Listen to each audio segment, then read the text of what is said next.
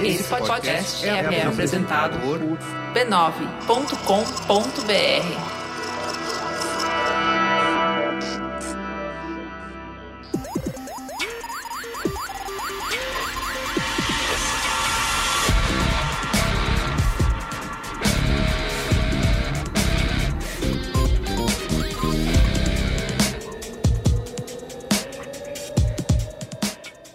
sou Carlos Merigo, esse é o Braincast número 370. Estou aqui hoje com Bia Fioroto, Olá, Braincasters! Ana Freitas, Olá, Braincasters, lindos do meu coração, como estão essa noite? Eu tô de muito bom humor hoje.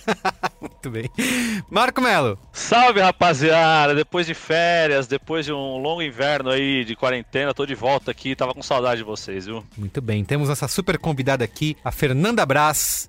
E aí, Fernanda, tudo bem? Tudo bem? Obrigada pelo Se convite. apresenta aí para nossa Eu sou a audiência. Fernanda Bra Soares. Eu tenho um canal no YouTube chamado Hollywood Forever TV, no qual eu falo sobre muitos causos de Hollywood, coisas dark às vezes. e também sou apresentadora do Tretas TNT, uma playlist sobre tretas de celebridades lá na TNT Brasil. Muito bem, olha só, currículo extenso para falar do assunto de hoje, né? Estrelas da TV aqui, hein, Exato, diria? exatamente. Estrelas da TV de Tô nem Hollywood. com roupa pra isso, pessoal. Lista, Tá lista A de Hollywood.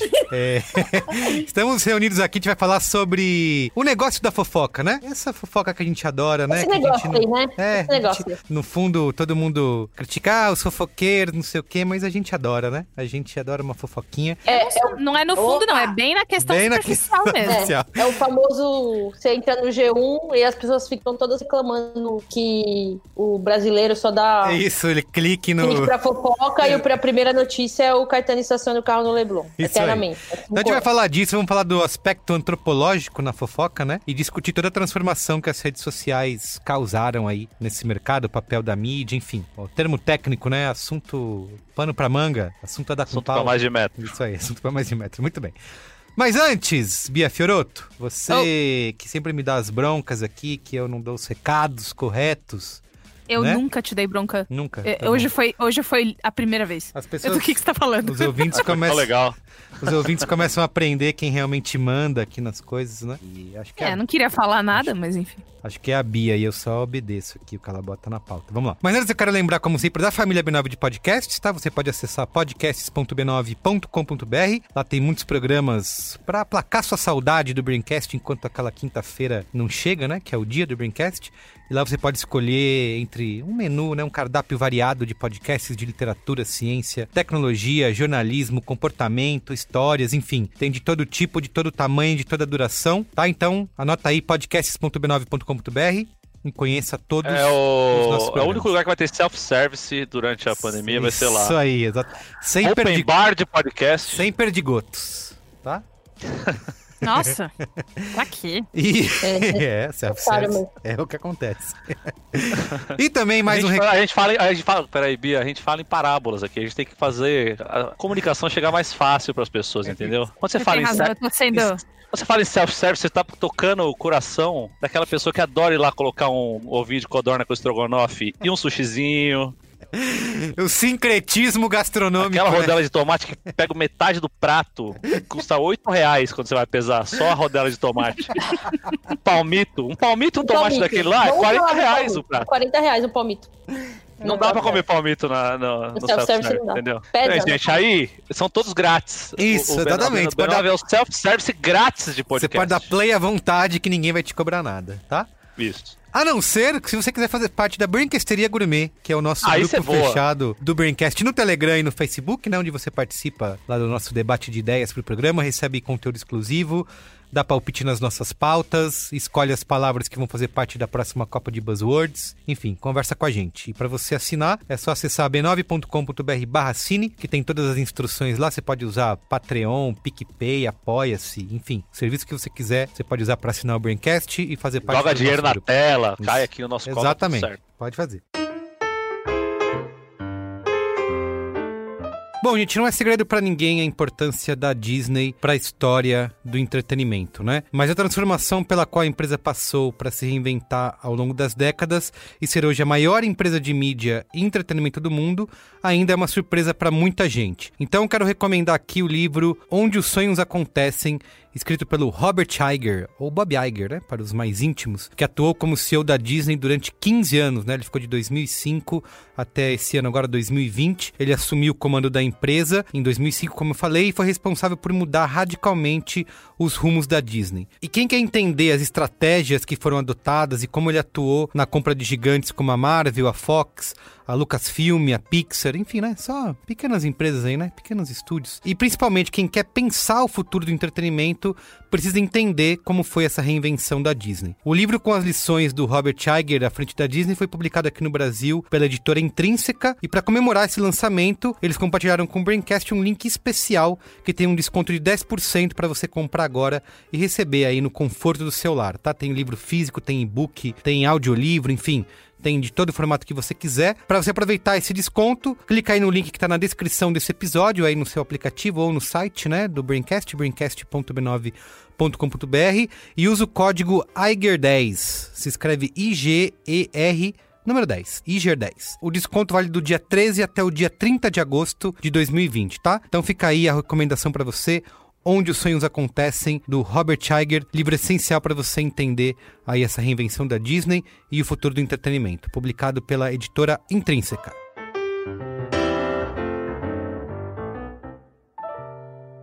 É isso? Vamos pra pauta? Vamos.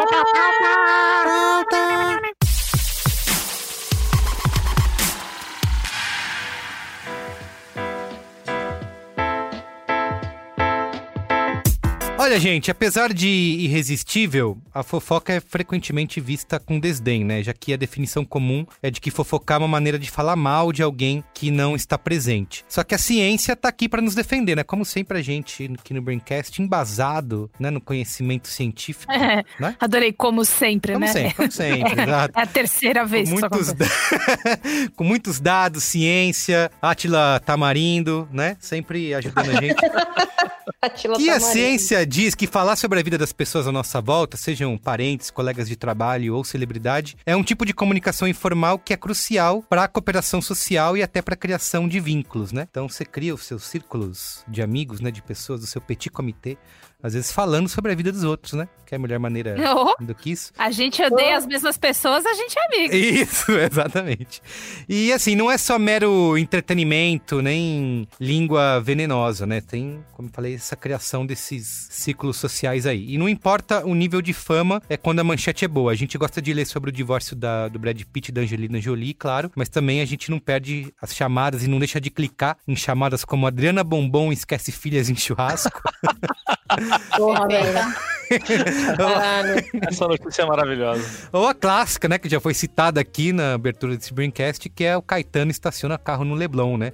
Que até hoje a gente comemora até o aniversário dessa manchete no, É. nas redes Foi sociais. numa né? terça-feira, porque a Foi numa manchete terça- completa é, é estaciona carro no, no Leblon nesta terça-feira. tem o dia, tem o dia. É, só faltou entenda. Isso porque assim, ó, a gente, é, a gente gosta de ver que os famosos têm sim o seu lado gente como a gente, né? Existe algo de reconfortante em você saber que a Jennifer Aniston pode ter fama e dinheiro, mas ela também luta para ter um bom relacionamento, né? Assim como qualquer ser humano. E o Tony Ramos pode ter prestígio, né? Uma carreira longa, mas ele também vai passear no parque com os netos, né? Como muitos avós e avós por aí. E a gente sabe que a fofoca também tem o seu lado destrutivo, né? Seja com as mentiras publicadas, situações inventadas, paparazzis invasivos, uma cobertura de celebridades que é considerada por muitos como a forma mais baixa de jornalismo, né? Já foi chamada assim. De um jeito ou de outro, o mercado de fofocas foi transformado pelas redes sociais. No Braincast de hoje, a gente vai discutir essa transformação, o aspecto antropológico da fofoca e o papel da mídia, dos veículos, né? Alguns veículos que eram muito grandes e já acabaram, outros que ainda é, existem, né? Para cobrir celebridades e, e- e contar fofocas. Então, é o nosso papo de hoje. Eu queria começar perguntando pra vocês, pra esquentar, se vocês consomem bastante fofoca, se vocês clicam. Vocês são esses brasileiros, né? Especiaizinhos que clicam nas manchetes de fofoca e colocam no topo dos rankings das mais lidas dos grandes veículos. Quem pode começar? Eu posso começar. Perfeito. Não só, é, não só clico, como produzo, né? Como falo sobre isso, como forma de ganhar Olha, dinheiro. tem isso. Meus- é muito interessante que eu, eu fiz faculdade de cinema, nem tava afim de trabalhar no mercado das revistas, mas enfim, eu tava querendo um outro tipo de trampo e aí apareceu esse trabalho pra trabalhar no site da revista Caras, que tinha três pessoas, era uma coisa completamente embrionária, né? E hoje, se você for lá, tem três pessoas na redação do impresso, da revista impressa. E era muito interessante, porque a revista Caras, ela fabrica, né, uma narrativa sobre os famosos que muitas vezes não existe, como Ilha de Caras, Ah, é? Castelo de Caras. É, nada disso existe. Por que que não Como assim? existe? Como assim existe? Eu não, eu não posso ir na ilha de cara se É. quiser? Pode, Aí- pode. Você pode ir na Ilha de Cara. Você vai lá, você vai tirar umas fotos e você vai embora. Você não vai ficar lá Não acredito. com as pessoas. É Você tipo ir no Ilha Porchat, tirar uma foto. Vai tirar foto do prato e vai embora. Não tem a confraternização, o evento, o lazer. Não tem, não tem o petit Tudo comitê? uma grande Hum. foto op.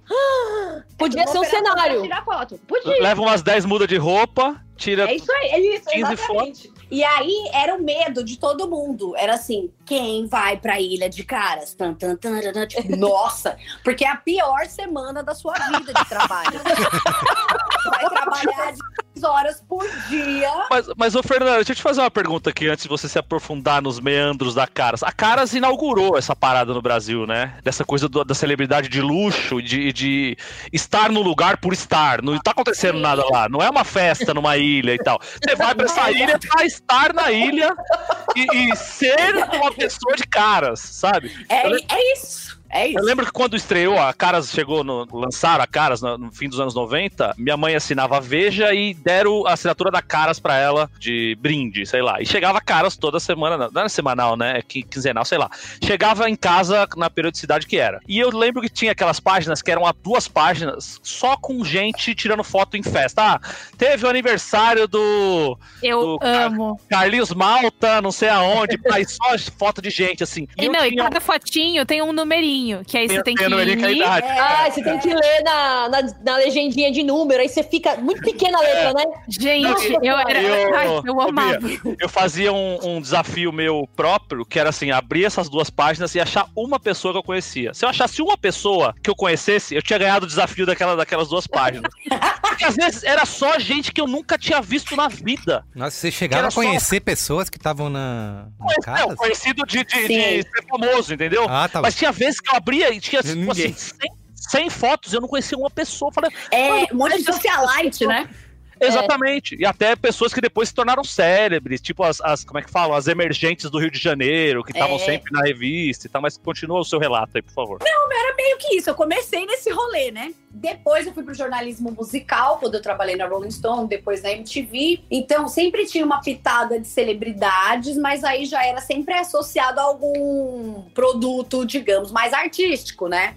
Não era Ah, tanto a sim. fofoca pela fofoca. Mas foi uma ótima experiência, assim, na Caras, de ver como eram criadas todas essas narrativas, né? E tinha uma revista que era parceira da Caras, né? Associada da mesma editora, que era a RSVP. Que aí era puro é, empresários e políticos. A Mauri. Júnior, total. Nossa, gente, era Não, não é a Mauri Júnior, é estilo Rami. Eu queria morrer. Mas tudo bem, E né? a Caras que era onipresente em todas as, né, salas de espera e consultórios do mundo, né?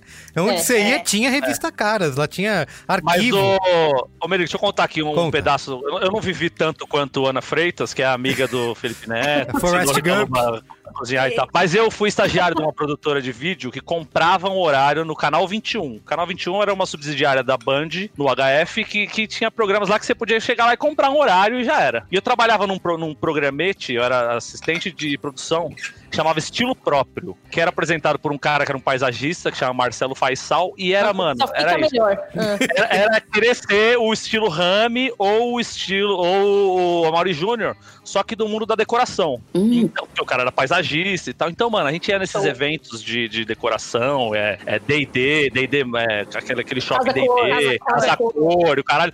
Gravar com essa galera que, assim, não era socialite, mas trabalhava pro socialite, então eles se achavam mais ou ou menos na mesma categoria. Ele fala assim: não, vê, vê quem tem de famoso aí pra gente falar aqui nesse programa. E a gente tinha que sair caçando alguém que fosse mais ou menos famoso, sei lá. Tava lá o. Puta, eu não consigo nem lembrar quem que a gente pegar. Tava a, a Angelita Feijó. Você lembra dessa mulher que tava socialite? Eu tava lá. Sim. Pega, ah, Angelita, vem cá. Ela tá, sempre tava no programa, então depois ela foi apresentar um programa lá. Puta, e, e é- e é um submundo muito maluco que ele se retroalimenta, né? Porque eles mesmos consomem as mesmas coisas que você falou dessa revista RSVP. É isso, as pessoas. Elas compram as revistas pra elas se verem e, e mostrar pros parentes, mostrar pros amigos, eu não sei, não entendo. É super isso. E eu lembro que na RSVP era sempre uma questão de vida ou morte, tudo, sabe? Porque as pessoas levavam muito a ferro e fogo as coisas. Então tinha era exatamente isso. Eu acho que era muito pra mostrar pro seu círculo e tal. E a Caras tinha lá celebs, né? E aí tinha as pessoas que eram as mais legais do rolê, que eram mais preparadas pra, pra lidar com tudo, que paravam pra todos os fotógrafos, que davam as melhores aspas, e a gente podia ir embora mais cedo do, do evento, sabe? Tipo, então é- essas eram as pessoas que a gente chamava, tipo Adriane Galisteu, que já chegava, tipo, pá, pá, pá. Nossa, quantas capas de caras tiveram a Dani Galisteu? Talvez ela Exato. seja uma recordista. Eu acho que, ó, eu fiz lá, quando eu trabalhei lá, eu entrei bem na época que tava rolando um especial das mais é, frequentadas aí nas capas de caras. Aí era ela, a Xuxa, com quem eu não falei, infelizmente, e a Luciana Gimenez. Tinha mais gente que eu não me lembro, agora faz tempo. Tem duas coisas da Caras que eu gosto muito. A primeira é como a Caras é talvez uma das publicações mais autorreferenciais, né? Quando você lia da, da história do jornalismo brasileiro. Porque ela estava sempre falando, e ela falava de caras, assim, com, a, né, com maiúsculo, assim, né? Caixa alta. É, Tudo de caras, conversou com a equipe de caras, estava na ilha de caras. Outra coisa eram os merchan, como não sei nem o nome, os brinde que vinham junto. É. Ah, é, Nossa, sim! Lindos kits de porcelana, jogo de talheres maravilhosos. Cara, teve, teve um da Caras cujo comercial era com uma princesa de Orleans e Bragança, cara. Ah, olha aí. Não tava na moda ainda, né? É, Voltar quando a monarquia. Quando a monarquia, a monarquia não Eles- tava na moda. Eles pegaram ela do fundo do baú, sei lá. E aí Literalmente era, do fundo e do aí baú, ela, é tipo, ah, é. E aí ela era tipo, ah, você não precisa ser da realeza se sentir como da realeza, sabe? E aí, sei lá, compre e ganhe brindes da realeza de casa. Coisas célebres da Caras eram os como é que foi, ensaios fotográficos, né? Tem um do Clodovil lá na casa dele de Ubatuba, que é ele no banheiro, sentado na- no vaso, assim, vendo a, a orla de Ubatuba lá embaixo, que morava no, Nossa, essa é clássica. Aí tem o do Cid, o Cid, Moreira na Mo- o Cid Moreira na banheira, com a perna pra cima. Nossa, eu amo essa foto. Na entrada da cara, tinha o Cid Moreira ali na banheira. É muito- chegava pra é- trabalhar e falava, Eba, bom dia. Tem ele Moreira." Fazendo exercício, ele segurando tipo uma barra, assim, com as mãos pra É. cima, com as perninhas bem fininhas. É muito bom. Muito É bom. muito bom. Cara, E os textos também, né? Tipo, nunca era filho, era fulano e seu herdeiro, tá? Ai, é verdade.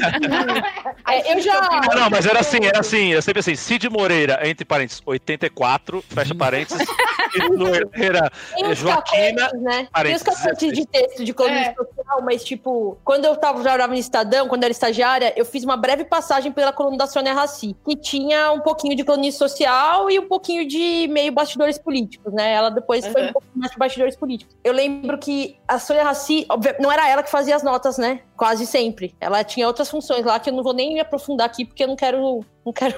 não quero, não cabe aqui. fica à vontade. As pessoas fazendo as notas pra Sônia Raci, elas tinham um linguajar que a Sônia Raci desenvolveu. E sempre que alguém tava falando de uma iniciativa que alguém liderou, tipo, alguém criou alguma coisa, elas usavam o verbo capitanear. E eu, fulano capitaneou, e era sempre capitaneou. E eu ficava, mano, que inferno esse capitaneou. Puta, eu tive que escrever aquela porra daquele capitaneou sempre. Chegou assim, depois de dois meses, eu conseguia já fazer uma anotação na Raci. Tranquila, com os verbos que eles usavam e tal. Tem uma linguagem dos Era manual de redação da. Era. Da Sônia exatamente. Rassi. Eu, a primeira vez que eu entrei em contato com fofoca assim pra valer foi com os programas da tarde, né? Então, mulheres. Nossa, é mesmo. É, o Os da Sônia Abrão, que chamava-se Falando Francamente. Falando francamente, Que maravilhoso. Era no SBT ainda, né? Eu acho que era. É... Fonseca, gente, eu, eu assistia muito Kátia Fonseca. Mas Ah, era, tá, não, mas é né? mulheres. Mulheres, é. E aí eu lembro de a Sônia Abrão, quando ela tava no SBT, ela dava muita notícia dos atores das novelas mexicanas do SBT. Que aí na época passava Carinha de Anjo, Cúmplices de um Resgate versão original. E ela tirava uns atores da Televisa e mandava pra lá. E aí tinha eh, sorteio do figurino da Belinda, sei lá. E aí ela pegava cada publicação e aí ela ia abrindo a revista e comentando as fofocas. E acho que foi a primeira vez que eu fiquei muito vidrada, porque eu fiquei tipo, gente, você vê, né? A Leda Nagli, sabe? Muitas pessoas, você, nunca- você nunca se importou na sua vida. Você vê, né? Você vê, né, Não. Menina? mas o Matheus Nastergalli, ele tá acabado, né? Você olha ali, mas a Vera Fischer, você sabe que ela é doida, né? Ele começou a criar em mim uma, uma necessidade de saber das coisas mais idiotas. E por muito tempo eu achava isso meio ruim, assim, porque, como disse o Merigo na abertura, né? O Truman Capote fala que é uma forma baixa de jornalismo. Tem gente que diz que nem, não é, É. nem isso. Então dá até uma vergonha, mas hoje eu tô muito liberta. É. Sabe? Eu abro o. TMZ, sim. Eu vou ler sim. E eu amo o TMZ. E você falou do Truman Capote. O Truman Capote, a carreira dele acabou por causa de fofoca. Então ele falou isso, Hum. mas ele começou a escrever sobre a alta sociedade de Nova York num romano Clef, né? Que é tipo um livro mascarado, sem citar nomes. Um livro que ia se chamar Answered Prayers, sei lá, algo como preces atendidas aí, né? Numa livre tradução. E ele publicou um trecho desse livro na Esquire. As pessoas se reconheceram no texto. E ele foi completamente banido da sociedade nova-iorquina, que era da galera dele. Foi cancelado. E foi cancelado e aí foi boicotado. E o livro nunca saiu. Ele achou que ia ser a obra-prima dele, então, de Macaplot. Falou que era muito baixo, mas É um- não seguiu seu próprio conselho. É um recalcado. Isso. É. Capote is over party. Mas vocês falaram, vocês, citaram na revista Caras, esses programas vespertinos aí, né, que continuam até hoje, onde a gente acompanhava não só as fofocas, mas eu lembro que tinha os resumos do capítulo da novela do dia, né? Você Que ia é lá ver. spoiler não tinha Isso, é exatamente. Assim, eu não, é exato. Hoje em dia. velho, não era contigo. Contigo era o spoiler da semana. É, Às vezes tinha até mentira. Falava assim, fulano vai morrer essa semana. Aí os caras compravam a revista que fulano ia morrer essa semana. E não morria porra nenhuma. Semana que vem, fala, fulano não morreu essa semana, mas vai morrer nessa semana. É, Até porque as novelas eram, muitas delas filmadas, né, ao longo do... A galera devia lia o spoiler na revista, ah, vamos fazer diferente, só pra não... para pegar as pessoas de surpresa. Mas enfim, tem todos esses programas e tal, e eu acho que uma coisa que mudou muito o cenário desses programas foram, foi a internet, né, e todos os sites que surgiram, se citaram o próprio TMZ, que, né, já deu grandes furos, né, e sempre quando tem morte de celebridade, né, eles conseguem saber primeiro, né. Eu tenho duas palavras pra É. você. Michael Jackson. É, exa- exatamente. Michael Jackson. Eu lembro da época do Michael Jackson, como foi, né? Mas eu lembro que o TMZ eh, passou no na frente. Twitter né? primeiro. No Twitter primeiro, passou na frente de todo mundo, e aí ficou aquela discussão, será, né? Será que é? E os caras realmente conseguiram passar na frente de todo mundo e ter essa informação. Então, esses veículos hoje continuam tendo essa relevância, porque acho que ah, você tem a internet com um monte de gente produzindo esse tipo de notícia, você tem as próprias celebridades que usam o Instagram pra ficar publicando coisas sobre a própria vida, meio que a- acabou não deixando, tirando de, de relevância desses veículos. Ah, difícil. Assim, eu acho que a relevância dos veículos não tirou. Mas falando do TMZ especificamente, tirou muito a credibilidade. Por quê? Hoje o TMZ. Ele dá notícias claramente tendenciosas de várias celebridades, principalmente família Kardashian e principalmente o time de Britney Spears. Toda notícia que você lê da Britney Spears no TMZ vai ser uma notícia sobre como ela está mal. Nossa, mas ela é doente, perseguida, né, sobre como o coitada, pai não é? dela é, tá com Ela é, razão, aí as Kardashians também. Então, todas as fotos das Kardashians são tratadas antes de postar no TMZ, são combinadas com paparazzi, sabe? Tipo, tudo isso. Mas assim, eu acho que perdeu a relevância no sentido de que antes, uma foto da Kim Kardashian andando pela rua, fazendo sei lá o quê, da Paris Hilton saindo da balada, valia dinheiro. Uhum. Hoje não vale mais porque as próprias pessoas postam essa foto no Instagram. Hum. Então, sabe, no ponto de vista de mercado de dinheiro, os paparazzi perderam muito. Sim, mas, ô Fernanda, é, os paparazzi não adoram aquelas fotos da celebridade vestindo moletom, indo fazer compra, e eles não postam. As próprias celebridades não publicam isso, né? Eles vão publicar fotos Mas eles mais... publicam eles de moletom em casa, Ah, que sei, é tá. mais ou menos a mesma visão, assim, sabe? Entendi. E eu acho que a cultura mudou bastante também. Eu lembro que nesse- ne- nessa época mesmo do surto da Britney Spears, ou mesmo antes, né, no, no início dos anos 2000 até 2009, sei lá, era comum você ter uma foto da, sei lá, eu lembro claramente, vou até citar uma, uma que rolou mesmo. Scarlett Johansson de biquíni na praia. Scarlett Johansson, gorda, Essa. imensa na praia. e aí eu falei, nossa, o que aconteceu, né? Fiquei lá e olhei. O que rolou? É, tipo, não tô entendendo mais nada. E era tipo, celulite, enorme assim, a legenda. Se acontece isso hoje, as pessoas vão falar, meu, que, que, hã? Sabe, é a cultura verdade. mudou. Tem então, isso mesmo. é, eles precisam de realmente ter uma história, sabe? Não é qualquer narrativa que as pessoas vão se interessar. Porque de moletom na rua, a Kylie Jenner vai lá e faz um, um TikTok, sabe? Entendi. É, Então, assim, não, é, É. não é só o formato que mudou, mas o que você tá dizendo é que também mudou, é, que eu não tinha nem pensado nisso, o que, que as pessoas querem ver, né? Então, esse escândalo da, da Scarlett Johansson é, de barriguinha, vamos dizer, fazendo entre aspas, né? Muito voadoras aqui.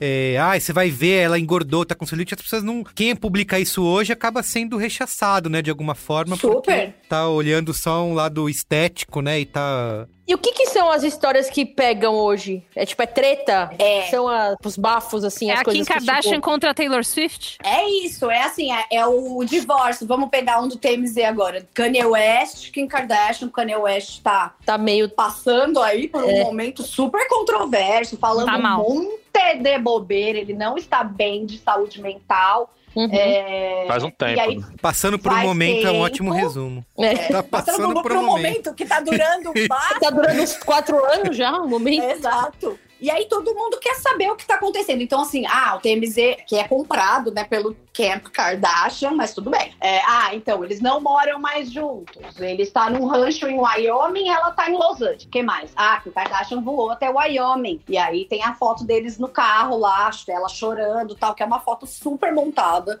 É. É, Mas tudo bem, a gente tá vendo pelo menos a carinha deles ali, né? Então, Uhum. é assim, o que que tá acontecendo, sabe? Muito mais do que o que as pessoas estão vestindo, ou se elas estão gordas na praia, ou magras na praia, ou se elas estão de, sabe? É, por um lado, é- acho que é bom isso, de certa forma, porque essa- esse interesse mórbido que acabava, sei lá, acabava gerando uma, uma super perseguição de imagem, né, pra celebridades e tal. E isso, obviamente, impactava culturalmente em todo mundo, né? Isso é Uhum. bom por um lado, mas por outro, como que você vê esse, agora, interesse mais aprofundado, que eu imagino que acaba impactando no tipo de investigação que o jornalista de celebridade vai fazer? Porque, tipo, agora o cara tem que cavar, tem que ter fonte pra conseguir a história, e isso, de certa forma, assim, essa discussão, ela cabe aqui, ela pode ir longe. Se, por um lado, a vida pessoal de celebridades gera interesse do público, por outro lado, também tem esse negócio da invasão de privacidade, do quanto a gente, sei lá, eu acho que é muito louco isso. Não é que eu não gosto de, de saber, as- eu gosto muito.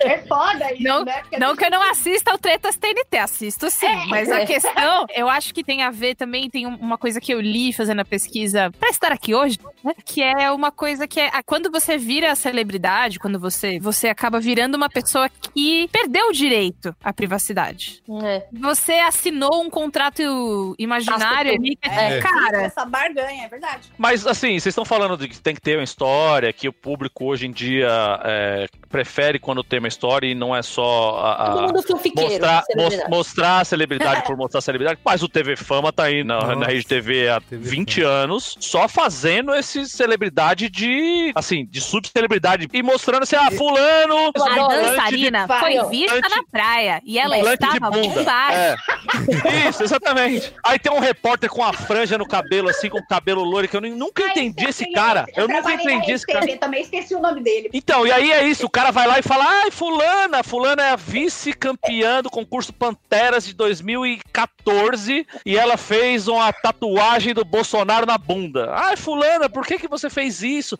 Ai, porque é o meu presidente, não sei o quê, papapá. e aí mostra aí então a tatuagem, aí a mina tira a bunda toda pra fora, sete horas da noite na televisão. TV Fama, eles vão muito em evento, né? Então, é- chega lá e fala assim, quem está aqui no evento, vamos falar com essa pessoa. Eu gosto da Se olhar as intimidade, né? um do, que- do repórter. Fulano, vem aqui. Aí o fulano tá lá, tipo, ele tira, arranca o fulano. Você vê que o fulano tá até focado em outra coisa, tá ligado? Ô, caralho, eu vou. O que, que é? Puta que Ah, que que foi, saco. Então, mas, mas assim, é falando que tem público pra tudo no final das contas, né? Então, se alguém quiser, assim, tem, tem bastante canal e bastante veículo fazendo essa cobertura diária de celebridade, subcelebridade e, e que tem público, tem gente vendo, senão já tinha parado de existir, certo? Tem e tem mais. Tem as pessoas que agora só replicam Instagram de famosos, né? Falta de Instagram, né? né? Olha, fulano postou nos stories não sei o quê. Fulano postou nos stories não sei o quê, não sei o que lá. Fernanda Mas aí, colocou em seus stories fotos bombásticas junto do seu amado. Ela É posou exibindo corpão, né? Sempre. E aí fica. Imita igual. E a foto fica passando, né? De lado, de frente, pra isso, cima, isso. pro É. lado. A coisa que eu mais Foto. gosto que é, eles não estão em evento, eles ficam a foto de lado, do outro lado. Aí ela gira, aí vem pra frente, aí faz Vai pra fade in, fade out. É muito bom. E é a mesma foto. Mas, ó, vocês estão falando aí, posso, posso entrar num, num assunto delicado aqui, porque tem esse culto à celebridade no Brasil, sempre existiu, mas chegou uma hora que começou a- a- a- o jornalista de celebridade a se fiar muito das, das fontes. Ah, eu tenho uma fonte quentíssima que me contou que fulano, apresentador de tal programa, se casou em segredo com tal ex-jogador de futebol em outro lugar e tal. Não vamos dar nomes porque não queremos expor, mas esse jogador jogou em tal ano, em tal time, e esse apresentador apresentou tal programa em tal época. Gente, tinha o detetive do Morri, que era o Morri de Sunga Branca. Sim, pode que eles que era isso. pegavam essas notas Ai, e era eles davam muito no bom. Google. Era muito Pra bom, descobrir velho. quem era e fazia Tinha ligar os isso pontos. e é. tinha no Te Dou um Dado também, que era Tinha. sensacional. Detetivões, né? Daí apareceu eu a- a. É. apareceu a, a expressão. Mas aí não é uma irresponsabilidade muito grande a pessoa se fiar de uma fonte e jogar pro público, porque essa galera tem público. Ele dá nota, o outro, o outro companheiro dele, jornalista, dá a nota em cima da nota, e daqui a pouco virou verdade absoluta que a rede de televisão tem que mandar uma nota para todos os funcionários para não falar sobre o tema que está sendo Uhum. discutido na internet inteira. E aí Eu você já destruiu a vida de um ou de outro, porque é especulação, caralho, as pessoas não querem mais aparecer pra não dar mais margem pra fofoca ou pra especulações sobre a vida deles, e aí é uma merda, né? Então, eu acho que tem dois lados, né? O detetivões, todas esses, essas fofocas às cegas, vêm de blind items, né? Que é um negócio super comum nos Estados Unidos e na Inglaterra, que são essas fofocas sem dizer nomes, mas que você fala de um jeito. Que, é que assim, você ainda deu um Charadinha, exemplo- você dá uma charadinha. Exato, uma charadinha. Exato. Eu lembro de ler uma charadinha, várias charadinhas, na verdade, sobre o Harvey Weinstein em 2010. E Ah. aí. É, então, assim, é muito. Isso pode ser muito interessante. Tem um, um site que é de um advogado do entretenimento de Los Angeles, ou é o que ele diz, né? Mas sei lá. E aí o apelido dele é Anti-Lawyer, de Entertainment Lawyer. E Aham. aí o blog chama Crazy Days and Nights. E assim, Olha, a tô entrando interface agora. do blog é entra, gente. A interface do blog é um negócio que parece que foi feito em 1998, super esquisito. Tem umas fotinhas lá, o, o header do negócio horroroso, mas tem um monte de blind item que depois virou verdade, assim. Eu fui acompanhando e de repente eu falei, o quê? Jeffrey Epstein, o pedófilo que até tem o documentário na Netflix, né? Sim. Poder e Perversão. Também tô acompanhando mais ou menos desde 2015. Mas estamos falando de, de crime, certo? Estamos falando de gente que abusava de outras pessoas. Mas tem de tudo, tem de tudo. Por exemplo, eu lembro quando eu tava vendo o X Factor, a Britney Spears tava apresentando, isso aí em 2011, né? Aí tava lá, ah, fontes dizem que o namorado dessa apresentadora de um reality show de talentos vai terminar com ela assim que acabar o X Factor. Eu, "Ah, é a Britney. E aí nos comentários tem as pessoas chutando, né? E muitas acertam. Às vezes você nem sabe quem é, a pessoa chuta e fala, nossa, certeza. E aí a- aconteceu isso, uma bobeira, mas assim, acabou o X Factor, o Jason Treway terminou com ela, assim. E vai, por aí vai, tem muitas. Outras, eles revelam também, que tem os blind items revealed, que aí é quando ele tem como provar Quando a, confirma, a fofoca, isso. Então a pessoa não pode processar por calúnia e etc. O que, que é verdade, o que, que é mentira nisso? Ninguém sabe, né? Fica aí só, não dá pra Fica o jogo, fica a Fica charada. o jogo, é. É, bobeira, Esse site que a Fernanda falou, eu entrei agora e ele é uma pérola da Eu tô nele internet. aqui também. E ele parece, ele é tipo site da Gossip Girl, XOXO da vida real, eu achei. É isso. Perfeito! É isso. Ai, gente, tem uns muito bons. Depois, quem quiser procurar específico, tem uma. Coloca assim, The Monster Man. Pena que é tudo em inglês, mas assim, basicamente ele fala que uma estrela do rock, que ele não vai falar quem é, é um serial killer. Eita. Tipo, e é, é, e todos os a banda foram morrendo umas meninas e que tem um cara investigando, e começa a contar umas coisas, você fica, gente, se isso for verdade, what the fuck? Esse caso foi resolvido já, não? Não, ainda não. Eu Então, acho que é o Paul McCartney. O Paul McCartney veio aqui todo bonzinho no Allianz Parque, aqui em São. Paulo. Ah! O Paul McCartney é o Kiko. Você já viu eles os dois no mesmo lugar? Nunca viu. Não, mas juro, se um dia aparecer, sei lá, o Jimmy Page, ó, confirmado, serial killer, mata desde os anos 70 e tal. Aí Eu vai amo, confirmado, serial killer. E eu com essa tatuagem do Led Zeppelin no braço aqui, vou fazer o quê? Vou que escrever assim. Vocês sabem um, um site que eu fiquei chocado quando acabou, porque pra mim era um dos maiores sucessos da internet, e a explicação eu nunca entendi porque era o Ego, né, que era da, da Globo, É. não era? E era assim, eles tinham milhões de, de acessos, né, eram super comentados, estariam nos trending topics hoje o tempo todo, talvez, e aí a Globo resolveu acabar com o site, né, o Ego simplesmente deixou de existir, é, usando como até argumento esse negócio de que a internet tinha mudado a dinâmica das fofocas. Mas sei lá, era uma marca super forte, né? E eles de- decidiram encerrar o, o site, eu nunca entendi.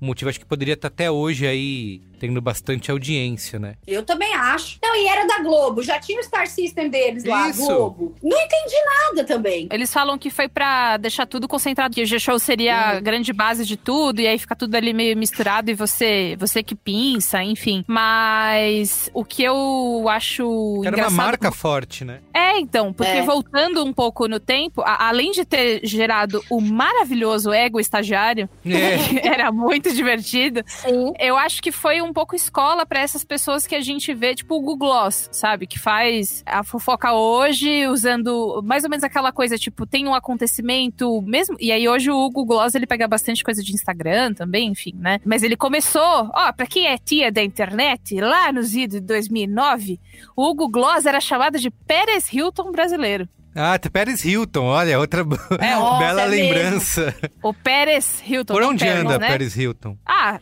cancelado, né, Ele- amor? Ah, é?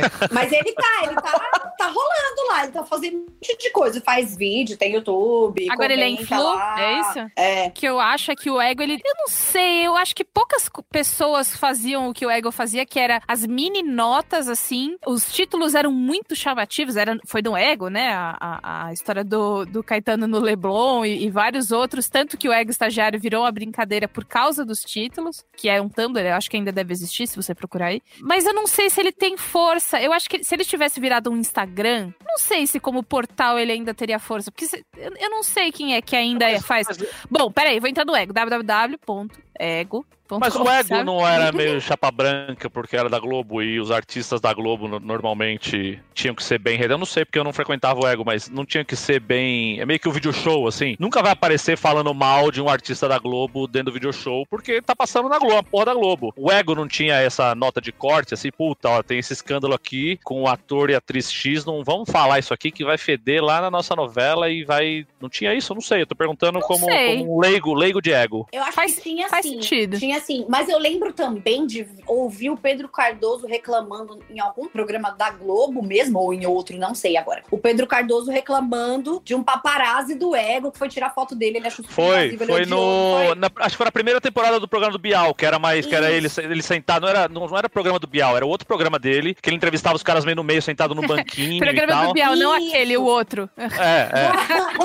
E aí ele falou mesmo que até a Rede Globo, que não sei o que, que tá se aproveitando dessa, dessa estrutura toda dos. Porque ele era um grande, um grande cara que ia contra os paparazzi, essa cultura da celebridade e tal, o Pedro Cardoso, né? E continua agora, ainda mais que tá fora da Globo, agora ele soltou o. Ele é o Agostinho. Azaralha. Brilhante. Soltou as aralhas na internet. Então, não, eu lembro disso e lembro da Luana Piovani também. é, mas aí eu já não lembro se ela tava na Globo reclamando justamente de um paparazzi que tava na porta do prédio dela no Rio e não sei o quê. Tá, tá, tá. Mas o Pedro Cardoso eu sei que tava na Globo e reclamou do ego. Então eu não sei até que ponto tinha esse acordo ou não.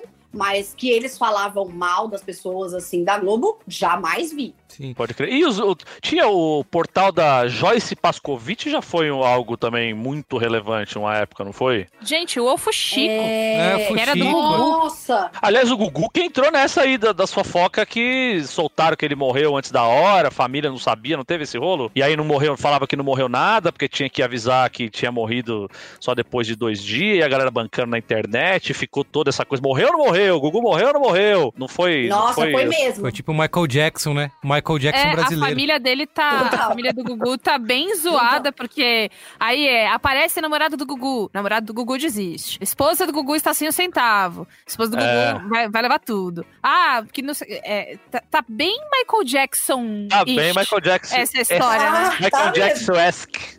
É, exato. que mais veículos vocês lembram aí, além de caras, contigo, sites? Cara, a- Tititi e Tititi, suas, é, suas é. vertentes. É, também. Agora eu vejo jornal. muito Instagram, cara. É, eu vejo muito Instagram também. O- Instagram trancado, assim, que você tem que É. pedir pra seguir, Muito- pra ver as fofocas de youtuber, Sério? de É influencer. muito reporte de treta em comentário, de quem deixou de seguir quem no Caramba! Instagram, de quem comentou porque- na foto do outro, ou deixou de comentar, deu é muito louco, indireta. né? O lance assim, ah, a Bruna Marquezine deixou de seguir Neymar. É. Como é que faz? Ela entra, todo dia ela entra lá e vai procurar se a Bruna Marquezine tá seguindo o Neymar. Tem uma ferramenta, tem um algoritmo. É, não, que- Acho que vai entrar. É manual essa porra? Ah, você É entra todo dia e, e busca, porque você pode buscar, né? Se a pessoa tem o perfil aberto, você vê lá, seguidores. Aí você É. escreve lá, Bruna. Aí você aparece, sei lá quem, enfim, não, não é. Mas o que eu vejo é, existe essa. É, eu falei uma frase meio nada a ver, né? Tá bom. O- Ainda bem que eu não ganho a vida pra falar, né? Eu tô falando igual a cabelelela Leila. Cabelo ali, Mas o. Mas a história toda é. Eu acho que existe um nicho que não vai pra TV, porque não é pra quem tá vendo ainda hoje na TV a foto indo pra frente, indo pra trás, indo pro lado pro outro. Que é a galera do, sei lá, do de férias com o ex, que aí tem a família Pôncio. Tem uma Uhum. novela gigante em volta deles, que o filho não é filho da- do cara, é filho do outro cara. O cunhado, vai é volta. Primo Ei. do filho. Primo do vizinho que engravidou a terceira pessoa de- da direita pra esquerda nessa foto aqui. E aí. Você, tá Você- fica desesperado ou, ou tentando juntar todas as peças, porque aí você entra, né? Uma Você vez entra. que você entrou, bicho, você não vai Aquele sair. É, post que- do BuzzFeed que descreve toda a treta da família Pôncio. é então, eu entrei eu, lá pra entender que porra era essa. Eu, Ah, eu também. eu sinto que caçar as peças dessas fofocas de internet é um trabalho muito mais. é, Eu gosto muito, eu me divirto muito fazendo isso. É que nem o casamento do Whindersson, na época, eu gosto de dizer que eu fui. Que eu vi vários stories de vários lugares diferentes. Tava lá, foi tudo.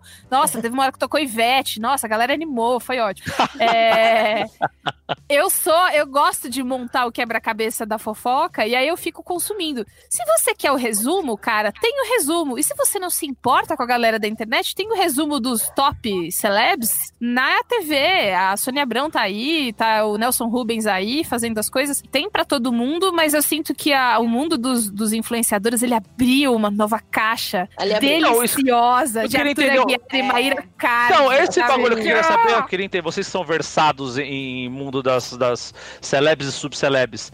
Quem caralhos é Carlinhos Maia?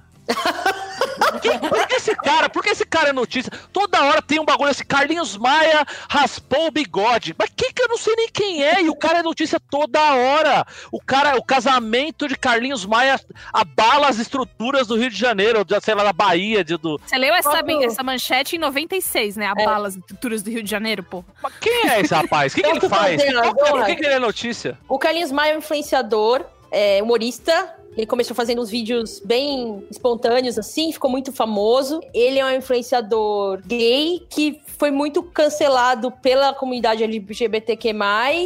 Não sei se ele apoiou o Bolsonaro, mas ele se recusou a fazer um statement, assim, né? Uma afirmação do fato dele ser gay e, e se- e politicamente se afirmar com isso. E aí tem vários episódios de cancelamento dele. Ele é- e aí teve uma treta dele com o Whindersson Nunes também. Enfim, ele é um cara muito grande em termos de seguidores, assim, muito, muito, muito grande, que fala com um público muito amplo no Brasil. As pessoas seguem ele porque ele é, aspas, polêmico. Fecha aspas. Foi um bom resumo, gente? Vocês Foi acham? ótimo que foi um É bom que nem a sensação que você tinha, Marco, quando você abria caras e não conhecia ninguém.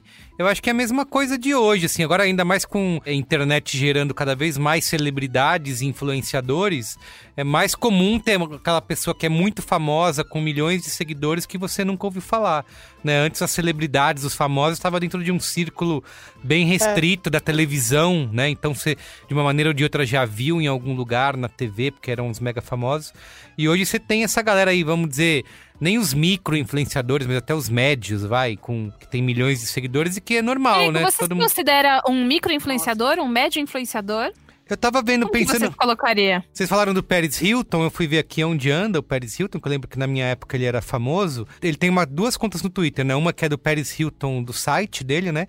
Essa tem lá 5 milhões de seguidores.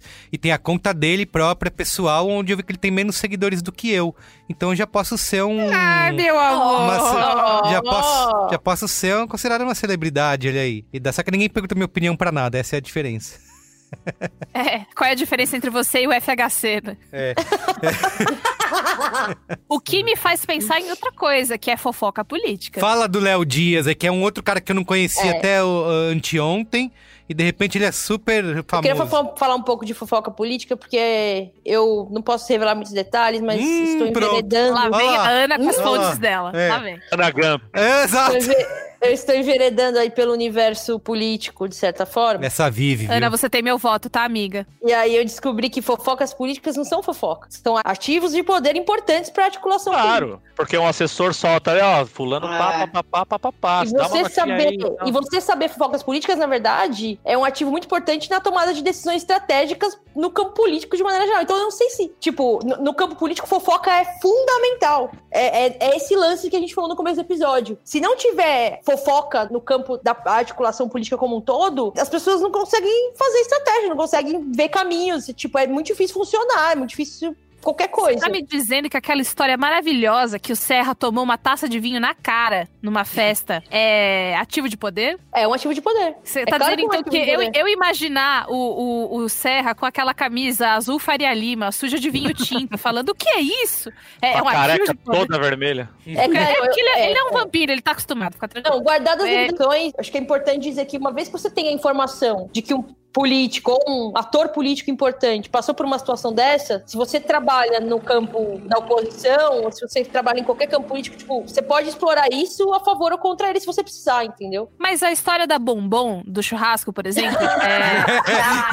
Olha essa política. Vamos voltar Não, aqui não, não. Não, não, não. Eu vou chegar, eu vou chegar. Vai fazer sentido, eu prometo. Faz o fio, faz o fio. Eu prometo, vem comigo, vem, co- vem com a tia. A história da Bombom, essa semana, semana passada, saiu uma, uma matéria de comemoração de 10 anos do, do esquecimento no Eu churrasco. vi, eu vi. Maravilhosa Em que as filhas e a Bombom disseram que era mentira. E que foi usado, inclusive, no, no processo de divórcio dela com o Dudu Nobre.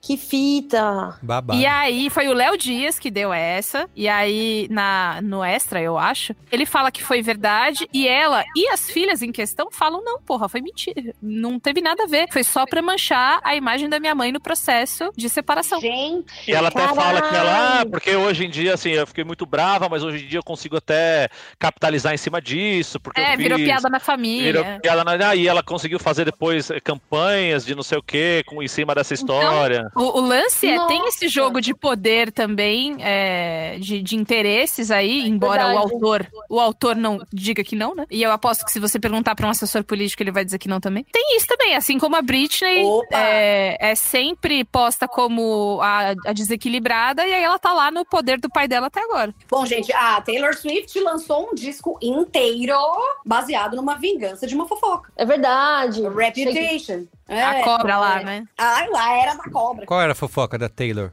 Ela brigou com a Kim Kardashian. Primeiro que ela tem uma briga gigantesca com o Kanye West. Assistam tretas TNT. Tará, tará. É, a briga do Ah. Kanye West eu tô ligada. A briga do Kanye West. Com a Kim Kardashian foi o seguinte: o Kanye West fez uma música chamada Famous. E aí ele falava na letra da música: Eu fiz essa vadia famosa. Não, mas antes disso. I feel falava, like eu acho me que um Taylor dia eu e Taylor sex. vamos Hum, hum, transar. hum, E aí, por quê? Porque eu fiz essa vadia famosa quando ele interrompeu ela, o discurso dela no VMA de 2009. É uma história muito grande. Aí ela Sim. falou: ele nunca me ligou para perguntar. Aí o Kanye West falou assim: não, ela não vai ficar puta de raiva. Porque eu liguei pra ela para falar dessa música. E aí ela falou que beleza. E a Taylor Swift falou: esse telefonema nunca aconteceu.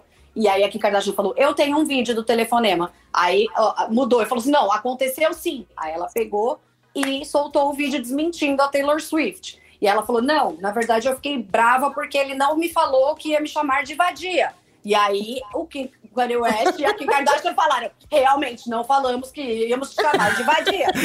e foi isso. Só que ela ficou de mentirosa. E aí ficou todo mundo, ah, sua cobra. Bli, postando mil emojis de cobra pra ela. E aí ela se enfiou num casulo para preparar a sua próxima era, que seria a Reputation, falando um monte de coisas sobre vingança e você acabou com a minha vida, olha o que você fez eu fazer, look what you made me do. E aí foi isso. então tem todo articulação. Ah, Eu amei. Tá o melhor é assim, é que a revista People, é, ela sempre vai dar notas a favor da Taylor Swift. Então, assim, durante toda a briga, o TMZ dava notas a favor da Kim Kardashian e a People dava notas a favor da Taylor Swift. Então, tudo é um jogo, né? Olha aí. Todo mundo, tudo Olha, tem dinheiro mano. envolvido. Exato, que- quem, quem é o dono que manda, né? Mas eu queria que vocês explicassem pra mim aí a treta do Léo Dias, né? Que é um, um cara fofoqueiro na internet que ficou famoso. Aí eu sei que ele foi demitido porque arrumou treta, não foi? Agora resolveu cobrir Brasília, né? Diz que mudou pra Brasília e Falou que cobrir- vai, vai abalar as estruturas Exato, de vai Brasília. abalar as estruturas de Brasília. o Léo Dias é o nosso Pérez Hilton, é o nosso quê? Eu leio o nosso Léo Dias mesmo. Tá. É o nosso Lex Ele tem uma classe específica, né? Ele é tá bem se Léo Dias. comportando como um vilão, eu acho. Tá muito legal. É mesmo? Fala da Anitta, o olho Tá. dele, tipo, ah, ele espuma. É interessante. Ele Ele tem- Pula bastante ele vezes, fica- né? Sabe, é, o olho pula. Sabe quando fica um olhinho menor que o outro, assim, a pessoa falando meio... Tremendo o cantinho assim, sabe? Quando você tá muito nervoso e fica tremendo só o cantinho do olho assim, ó. Você fica com derretimento, derretimento emocional, né? Mas o, o lance todo é, o Léo Dias, ele sempre se orgulhou bastante da rede de contatos dele e, de das, ami- é, e das amizades que ele sempre cultivou com as celebridades. Entre elas, é, ele, ele tinha uma boa amizade com a cantora Aninha, né? Muito feliz pela sua amizade com a cantora Aninha e tal. E aí ele, ele até falou em alguns lugares que às vezes deixava de dar algumas notas pela amizade. Ela pedia algumas coisas, que ele tirasse algumas coisas. Aliás, eu ouvi ele falando isso no UOL VTV, que ele foi entrevistado e tal. Foi bem boa essa entrevista aí. Foi, né? Foi várias frases muito doidas, né? Que, ele- que ele fala lá. Tipo, o jornalismo não pertence à redação.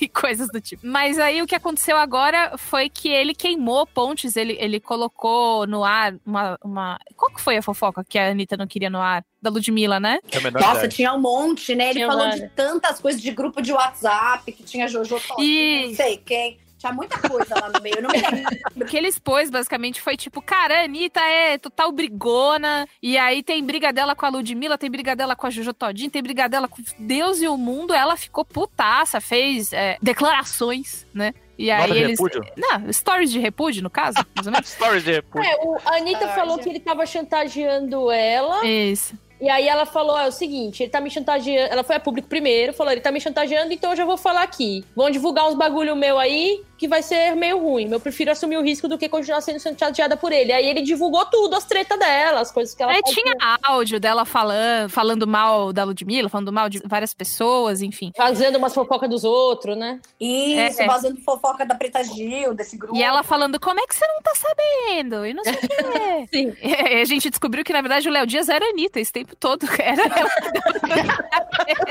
Aí ele resolveu, ele saiu do UOL, ele foi pro, pro Metrópolis, né, é, em Brasília, e aí ele tá lá cobrindo celebs, mas ele disse que quer cobrir mais coisas de Brasília. Abalar Agora as estruturas de Brasília, né? Então, o que que eu quero? Eu quero uma entrevista com a Ema. Não, peraí, né, mas então Palácio. ele é um cara que só é famoso em cima da Anitta, é isso? Ele.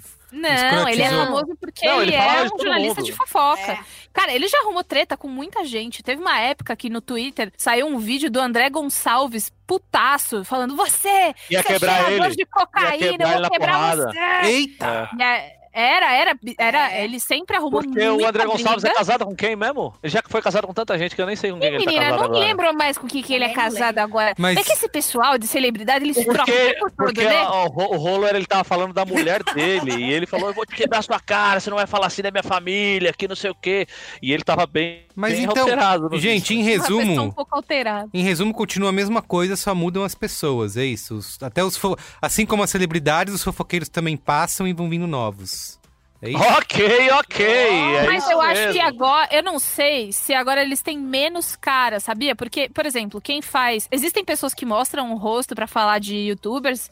Tem um canal que é a Ju, alguma coisa, que é o Te Contei, Te Falei, que fala só de treta de, de youtuber. É Com bem nichado, Google, não é? né? Tem o Treta News, que aí não, não mostra cara, é um bichinho só que fala: Você está assistindo Treta News. e vamos direto pras notícias. E. É Bilu que tá É.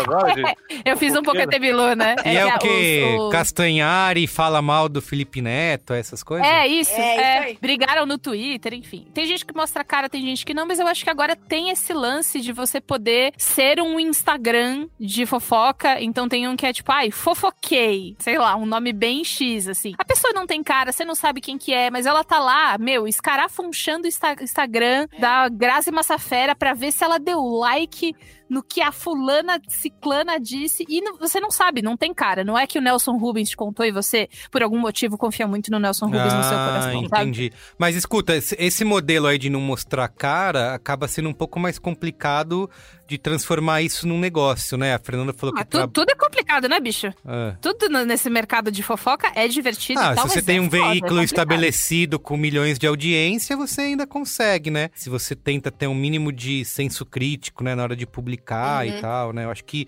nem toda. A gente fala de um jeito que. é, a gente pega sempre os casos que são, né, muito cartunescos aí de pessoas que ou mentiram descaradamente ou tá numa perseguição clara contra alguém. É, mas tem os casos que você vai fazer uma cobertura de, de vida de celebridade normal, digamos assim, né? Não, É, eu nunca vi nada de marca ou nenhuma ação que pudesse, sabe, falar, ah, essa pessoa tá ganhando dinheiro na Tia Crei, ou no Fofocalhei, ou no Subcelebs, ou no... É. Parece que as pessoas fazem isso por prazer. E tinha uma época que eu vi assim, ó, siga o perfil tal, que eu acho que uma pessoa que fez um perfil, deu uma grana pro alfinetei e falou, ô, divulga meu perfil aí. Então tem essa, essa graninha entrando aí, mas... Tem, existe micro, micromercados, né? Você É. vai lá no, no, no, isso aí, no Fofocalhei e fala assim: ah, anuncia o meu açougue aí no teu Stories. Tem quantos mil? 100 mil seguidores? O açougue do, do Zé das Couve aqui no bairro do Limão quer fazer uma promoção pra você. E o que, ó, te dou 8 quilos de carne. E o cara faz. E aí pra ele é uma vantagem. Pra ele ficar na internet o dia inteiro só vasculhando o Instagram dos outros. Fuçando. Pra ele É. tá, tá bom. Mas é isso, né? Não é um veículo, não tem aquela credibilidade e ainda vai replicando coisa, querendo ou não, vai replicando coisa, né? Mas, o Merigo, é o que acontece muito em futebol. Futebol você tem esses sites gigantes que cobrem times, mas não cobrem nada porque não tem um jornalista funcionando, que é só replicação de, de notícia. Então o cara pode fazer um Instagram que ele pega uma notícia do Fuxico, uma notícia do G-Show, uma notícia do sei lá da onde e coloca no Instagram dele, ó, segundo o site tal, com uma imagem, pá, já era, entendeu? Sim. É, É, muito fácil. Antes da gente encerrar, eu queria falar um pouco de fofoca que não de celebridades, né? A gente falou bastante de famosos e tal, mas a verdade é que a gente também gasta bastante tempo fazendo fofoquinha sobre nossa galera, colegas de trabalho, né? Agora que não tem mais o escritório, fica um pouco Não mais fala, difícil, né? Merigo, que a gente fala do Marco, velho. É, exato, não sai, no Marco não sai É. Eu É, nem queria ser assunto de vocês mesmo. que não necessariamente. então, Ai, que abandonar. mas, mas isso que o Marco falou é verdade, porque não, a Bia me necessari- odeia. não necessariamente é uma coisa Não, ruim, em né? 2020, Em 2020 acabou essa FIC. Chega. Porque Isso é não, muito 2019. Porque não, não necessariamente é uma coisa ruim, né? Você tá fazendo, você tá falando de outra pessoa que não tá presente, mas. E até tem alguns estudos que mostram que, sei lá, quantos por cento, sei lá, fizeram um estudo de roda de conversas, acho que é no Reino Unido, né? Pra variar, sempre um estudo no Reino Unido. é isso. Que, sei lá, 92% das conversas não eram falando mal de alguém, né? Não era algo negativo. E uma outra, a revista científica Social Psychological and Personality Science, tem revista pra tudo, né? Tem Parece uma revista coisa do, Cacete Aipo. Planeta, né? A revista do... Não tem revista de receitas com Aipo, então tem, tem essa revista também. Eles fizeram. Aí. Eles fizeram, fizeram um estudo que, que diz que uma pessoa gasta em média 52 minutos fofocando diariamente. Achei pouco Só? até, né? É. Quase uma hora por dia. Mas é isso aí, velho. Eu, inclusive, ontem recebi uma mensagem que era amiga. Mas é uma amiga em caixa alta que você já fala, puta, Vem, bem. spill, spill the tea, sabe? Só vem. Já, lá, no ambiente de trabalho a gente pode usar fofoca até como uma estratégia, né? Tipo, então assim, não, não necessariamente a gente até chama a- o termo popular é rádio peão, né? No trabalho, quando alguém tá falando, vocês já vivenciaram isso dentro de agências, de escritórios? Ah, estão falando, por exemplo, a rádio peão tá dizendo que fulano de tal vai ser demitido, enfim. Né? Isso geralmente é verdade, né? Que acho que é uma diferença entre fofoca e boato é essa, né? que a fofoca geralmente é verdade.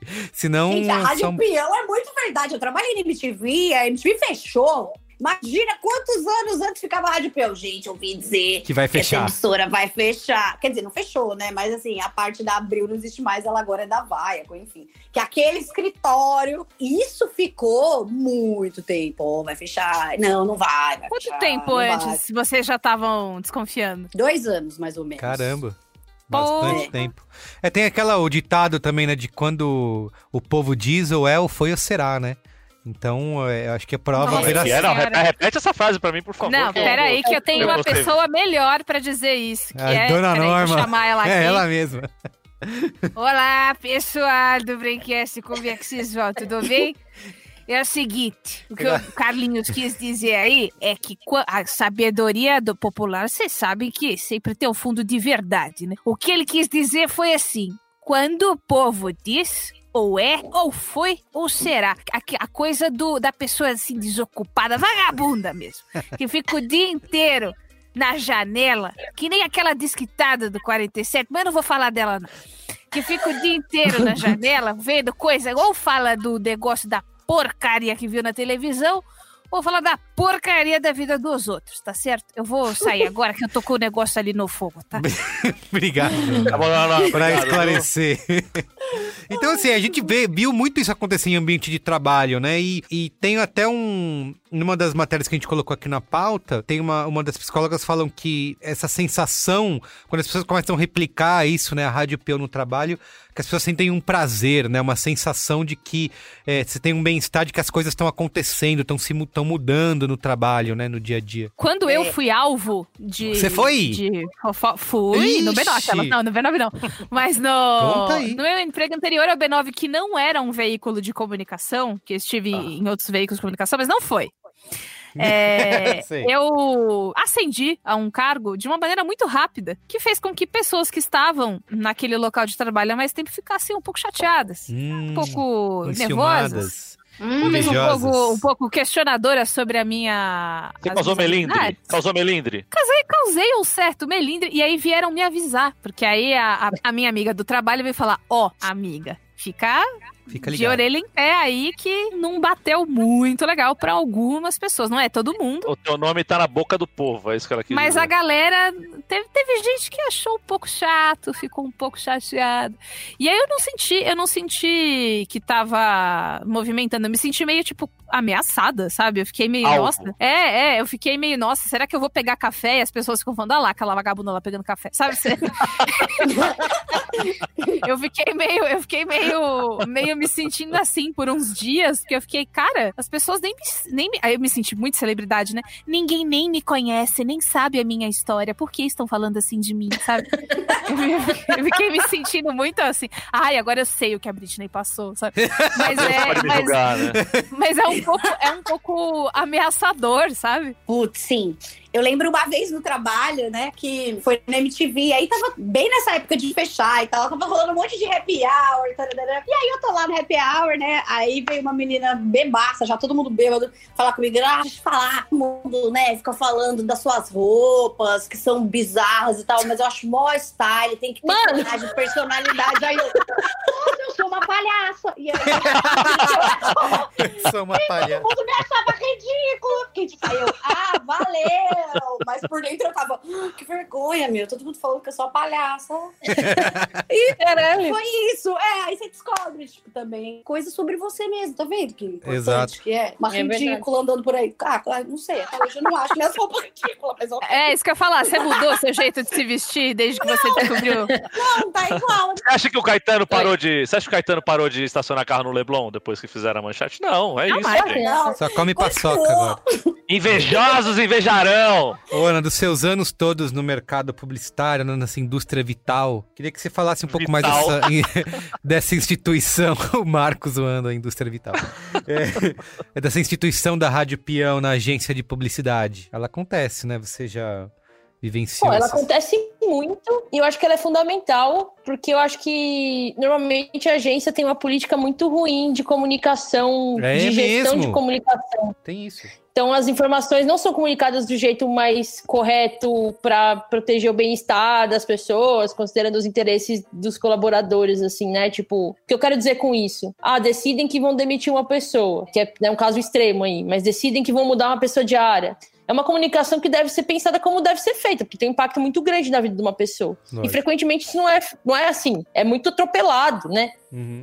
Quem participa da reunião não deveria estar ali, o negócio vaza. Então, tipo, eu acho que a Rádio Peão é um negócio que ele, se não existisse na publicidade, não teria nem como não existir, né? Mas ele é meio um negócio de sobrevivência mesmo. Uma vez eu lembro de um chefe meu reclamando, assim, porque eu acho que tinha alguma, alguma coisa que era pra ser um segredo. A gente tava numa reunião, era uma coisa que era pra ser um segredo, e alguém comentou: é, mas o pessoal já tá sabendo, porque hoje a gente, né, Rádio Peão. Daí ele ficou puto, ele falou: é, o pessoal é foda também. Eu olhei pra ele, mas eu pensei assim, mano, ele esperava que as pessoas fizessem o quê? Tipo, uma informação que impacta a vida delas, elas Uhum. ficaram sabendo, é importante transmitir, é importante saber, é fundamental. Ele esperava que as pessoas ficassem quietas, por quê? Com que, com que argumento, sabe? Que as pessoas não falem sobre algo que tem impacto direto na vida delas, se a comunicação não tá sendo feita de maneira direta, transparente, adequada. É, tanto não é feito co- é, de forma transparente, do jeito que tem que ser, que tem aquele anedota que rola direto em agência, que é as pessoas ficam sabendo de coisas pela imprensa, né? Pela mídia.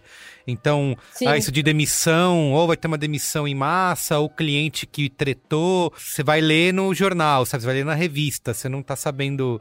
A agência Sim, nunca total. comunicou isso, né? É, eu acho que assim, como em qualquer empresa, fofoca em agência que rola muito é fofoca de quem tá pegando quem também, tem fofoca importante. Nossa, muito! né? Essa rola em qualquer empresa, mas eu acho que em agência né, mais. no Happy Hour que o Rodrigo e a Jéssica, você viu, né? É isso. Você viu quem chegou de Mas cabelo acho- molhado hoje de manhã aí?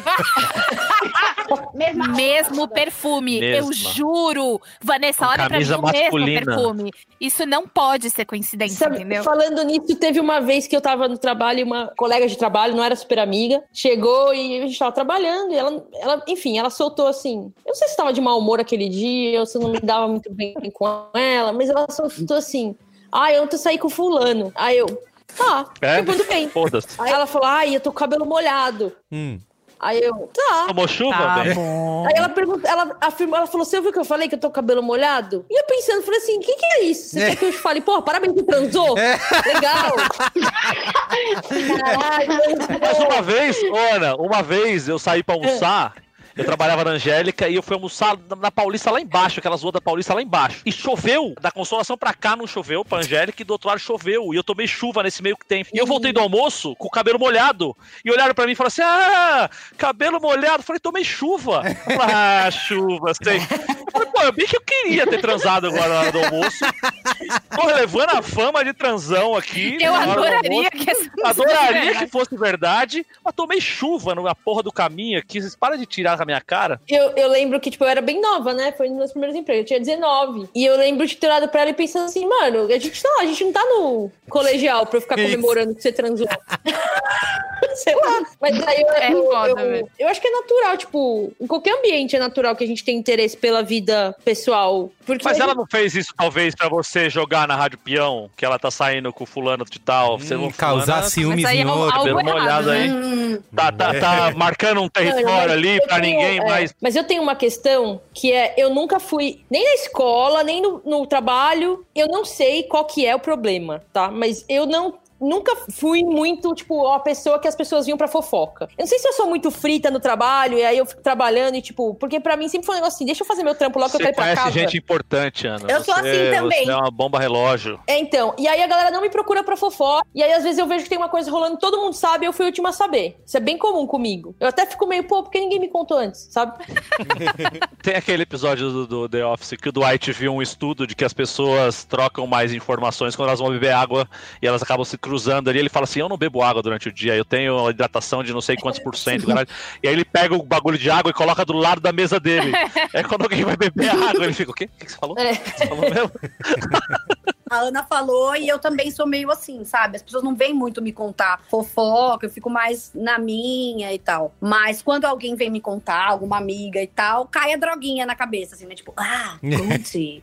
Dá uma sensação Exato, é isso aí. verdade. Vira, vira a da venenosa total, Mas, né? por um É lado, eu bom. acho que esse lance de eu não participar e não pedir, não ser a pessoa que fala, ai, me conta do fulano, do ciclano, sabe? Também torna muito mais fácil quando eu quero saber, porque as pessoas acham que tudo bem me contar, porque afinal eu não tô querendo saber. Eu lembro, quando foi a última festa da empresa que foi, que eu não fui na festa da empresa, e aí no dia seguinte eu fui, e aí galera, fofocas da festa da empresa. E aí teve uma fofoca braba, assim, sabe? Tipo, fulano, chefe que pegou, ixi, Mari. Aquelas coisas da hora, assim. E aí eu lembro que foi super fácil obter as informações. Porque foi, tipo, ninguém achava que eu era a pessoa que ia fazer uma coisa ruim com aquela informação, porque eu nunca procurava, eu nunca tava nesses círculos, assim. Mas tem gente que tá com vontade de contar, né? Eu, eu como, enquanto produtora, caso você tenha É caído de paraquedas nesse, nesse programa, eu sou produtora geral da rede B9 de podcast.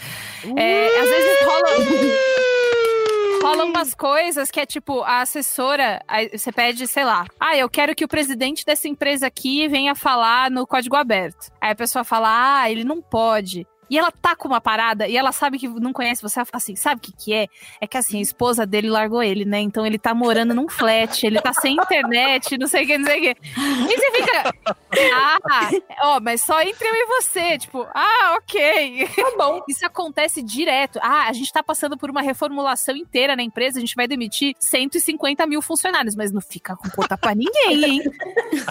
e aí eu fico, eu nunca contei, mas eu fico com segredos que eu fico, cara, por que, que você me contou isso, velho? Não, mas tem gente que não tem, tem gente que não consegue. Tem gente que não consegue. A minha mãe é uma que não consegue. Você falou pra ela, daqui 10 minutos a minha avó tá sabendo, meu irmão tá É, sabendo. não conta pra dia- ninguém é o pedido pra contar, né? Não dá, velho. eu Não acho dá. que foda. Outro dia minha mãe veio me contar um negócio da minha prima que, mano, não tinha porque a minha mãe me contar, velho. Era super íntimo.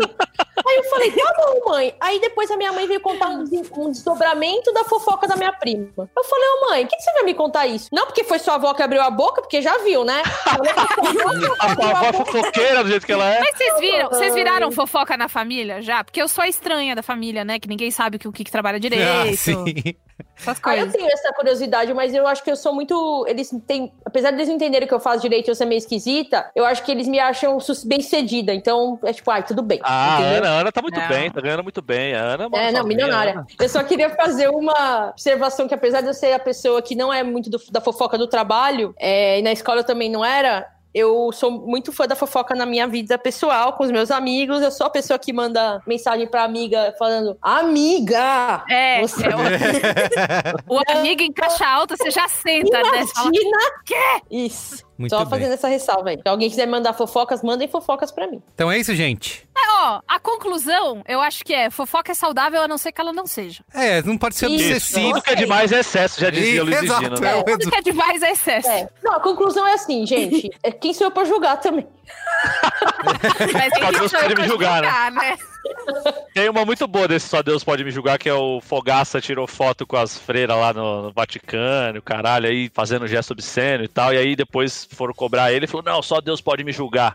Aí na mesma semana ele caiu de moto, na outra semana impugnaram a campanha dele do, do não sei o quê, aí se divorciou da mulher, os caras aí, ó, você pediu pra Deus julgar, Julgou. fala esse bagulho que... É. Muito bem. Qual é a boa? Qual é a boa? Mas antes do Qual é a Boa, né? Agora tem mais antes também aqui no Qual é Boa. Quero lembrar, faz tempo que eu não falo aqui, que a gente tem um site onde todos os qualés as boas que a gente fala por aqui ficam guardadinhos lá pra você não perder, poder consultar depois, né? Quando o Marco Melo indicar aqui 53 Qual é a Boa no mesmo episódio você não conseguiu anotar. Você pode acessar o site que vai estar tudo lá registradinho, tá? É o qualaboa.b9.com.br. E tem tudo lá, se você clicar, tem às vezes os atalhos, já o link se é um filme, na Netflix tem um link direto pro filme, enfim. Tá tudo listado para facilitar a sua vida, porque é isso que a gente faz no Braincast, né? Facilita a vida do ouvinte e da ouvinte, tá? O a URL é qualaboa.b9.com.br. Muito bem. Exemplar, exemplar.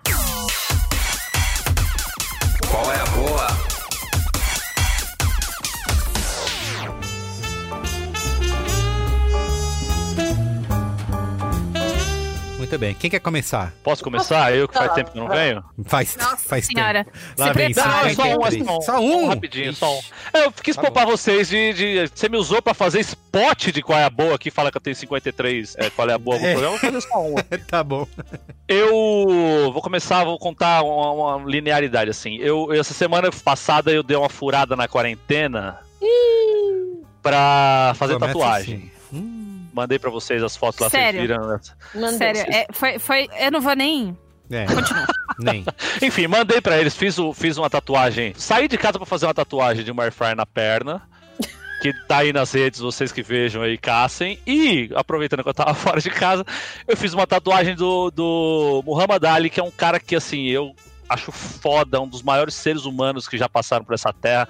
Além de ser um grande atleta, foi o cara é o maior boxeador da história. E eu coloquei essa homenagem no meu braço, assim, como porque é um cara que eu admiro muito. E coincidentemente, estreou na HBO Go um documentário em duas partes que chama What's My Name? Qual é o meu nome? Sobre a vida do, do Muhammad Ali, antigamente conhecido como Cassius Clay. E é dos, do- dos materiais mais legais que eu já vi, assim, de, que conseguiram usar imagens de arquivo e contar uma história tão complexa contra, quanto a dele, que era, foi um cara que apareceu já falando que ele era o maior de todos, desafiando todo mundo, ganhou de todos os boxeadores que ele podia ganhar, até ter a licença dele retirada por não se, se alistar para ir lutar no Vietnã e passou quase quatro anos sem lutar, depois voltou, perdeu, ganhou, ganhou a puta luta maravilhosa do George Foreman no, no Zaire, enfim. Tudo isso tá contado nesses dois episódios dessa série que chama What's My Name. Não é uma série, é um documentário dividido em dois, de, tem uma hora e meia cada um, tá na HBO Go. E para quem é fã de boxe em geral, da história do boxe, da história da luta da causa negra nos Estados Unidos e toda essa, essa a perseguição que ele sofreu lá por ser um cara negro e que tava, tinha esse discurso de assim, eu sou o maior de todos, eu sou o mais bonito, eu sou quem vai dominar essa porra toda, eu que mando, eu sou o rei. E isso incomodava muito establishment americano ali na, na- na- nessa época de, de discussão sobre E ao contrário de muitos negros, né? atletas, né? Ele era sempre, foi sempre muito politizado, né? Sim, e muito politizado porque ele se foi cercado de gente também que era muito atuante no movimento e ele era um cara que não tinha medo de sofrer as consequências pela causa que ele estava lutando. Então, ele perdeu o título dele de campeão do mundo. Ele, quando ele, ele foi campeão olímpico em 1960, voltou para os Estados Unidos com a medalha olímpica, quis comer um, um cachorro quente, não serviram um cachorro quente para ele porque ele era preto e ele jogou a medalha fora porque falou: Isso aqui não vale de nada. O que, que eu vou fazer com isso aqui se eu não posso sentar numa lanchonete e comer um cachorro quente? Então, é um cara que sempre teve posições muito fortes e, e- e pagou também por ser um cara muito confiante, um cara muito autocentrado, assim que eu digo, é, tinha uma confiança muito grande do que ele conseguia fazer, o que ele podia fazer, pagou com a saúde dele, porque o tanto de pancada que ele tomava na cabeça, por ele achar que ele era mais forte mesmo, que ele podia aguentar tudo que ele podia aguentar, desenvolveu um Que, que acabou, assim, tirando muito do que ele podia oferecer pro mundo quando depois de velho. Ele com, ele, você vê a última luta dele em 1981, ele já tá totalmente, não tão totalmente, você já vê no discurso dele, do jeito que ele tá se movendo, que o Parkinson já tá se manifestando ali. É, é um final de carreira muito triste para um cara do tamanho dele. E depois ele se de- deteriorou muito na, na Olimpíada de 92, que ele, que ele acendeu o, o tocha, negócio que né? levou até a tocha lá. Ele tava bem debilitado já, ele não conseguia falar mais, ele tava se muito. E é um cara que tinha muito para acrescentar nos dias de hoje, inclusive, com toda essa discussão de violência policial, Black Lives Matter e, e essa discussão sobre o racismo que ainda, infelizmente, existe no mundo inteiro. Então é uma série muito foda para você entender o contexto daquela época, que é, que é começo dos anos 60 até ele encerrar a carreira nos anos 80, no começo dos anos 80. E é um personagem ímpar na história do mundo, assim. Eu já assisti, assisti quase todos os documentários que tem sobre o Muhammad Ali e esse é um dos mais completos que eu consegui ver que fizeram é, nesses últimos anos, assim. É, vale muito a pena. What's My Name? Qual é o meu nome no HBO Go? Quem não tiver HBO Go, assine HBO Go. Ou desse aí. Muito bom. Que aí, Fê? Olha, eu tenho aqui um- uma boa. É uma bobeira, mas uma bobeira interessante. A gente A adora. gente gosta de E é um- bobeira. Exato. Ah, que bom! É um perfil no- do TikTok de uma mulher chamada Jasmine Chiswell, que ela é uma cover da Marilyn Monroe, que ela é escocesa, e ela mora numa casa que foi da Marilyn Monroe, que ela Nossa. morou com o Arthur Miller. Terapia! Alô, terapia! Não, olha isso! e ela fica procurando coisas que foram da Marilyn pela casa e às vezes ela acha. E ela fala um pouco com a voz assim, uma voz da Madeline. Gente, sério. Que medo. É muito legal. E às vezes ela fica, ah, eu, eu acho que hoje o espírito da Deus. estava aqui. E eu tô simplesmente fascinada. Jasmine, Jasmine, she's well. Achei show. Gente, tô amando essa, esse perfil aí dessa doida. A Ana tá seguindo. Casa. Muito legal. Dessa doida. Ai, gostei. Mal do, mal do médico. Doido. É isso, a- tô adorando. O Crazy Days and Night, que tem aí, não sabemos se é verdade ou não, mas algumas coisas dali no meio são verdades. E um podcast que chama You Must Remember This, que é sobre Hollywood antiga, que a mulher que é a criadora desse podcast chama Karina Longworth. E ela é uma historiadora de cinema dos Estados Unidos. Então ela faz uma série, uma série sobre a Joan Crawford, uma série sobre é, loiras mortas, uma série sobre A ok, porra. ok, se escalonou bastante. É, e é muito legal, e ela tem uma voz muito boa pra contar histórias, assim, eu adoro. Então, se alguém quer treinar inglês aí num podcast, chama You Must Remember This, e fala sobre Hollywood antiga, ou de Hollywood. Perfeito. Então, são essas. E quem quiser te acompanhar, Fê? Ah, aproveita Ah. e dá de falar a boa seu. Ai, tá bom. Ai, lógico. É, o meu canal do YouTube é Hollywood Forever TV, né? youtube.com.br Hollywood Forever TV. No Instagram, hollywoodforever.tv. Meu Instagram e todas as minhas outras redes pessoais é arroba Fê, letra B, Soares. Fê B Soares. Aí Muito me segue por lá. Muito bem. Quem mais? Eu tenho um aqui que é bem rapidinho. É, eu assisti finalmente, depois de 4 mil anos das pessoas me recomendando, o documentário São Paulo em Hi-Fi. São Paulo em Hi-Fi conta a história da cena queer aqui em São Paulo, da Rua Augusta e dos clubes, é, das danceterias, né? Danceterias, caramba. das discotecas gays. As boites. E todo o burburinho usavam, porque as transformistas. Eu vou só usar termos velhos nesse qual é boa. As transformistas, quando elas chegavam, elas causavam um furor. Então, Abalava as estruturas, né? abalava as estruturas. Então, é, tem entrevistas com pessoas incríveis, tipo a Miss Biá, que morreu esse ano por conta do Covid, é, a Cacá de Poli, que é a nossa divine brasileira, muitas drags que são históricas dessa cena de São Paulo e a cena brasileira. E aí elas contam assim. Eu não, eu não quero falar muito porque eu não quero estragar as surpresas, mas são coisas incríveis. Tipo, teve uma drag que é, ela entrou no clube é, morta num caixão de vidro, assim, né? Se fingindo de morta, Ah. com sete anões carregando ela.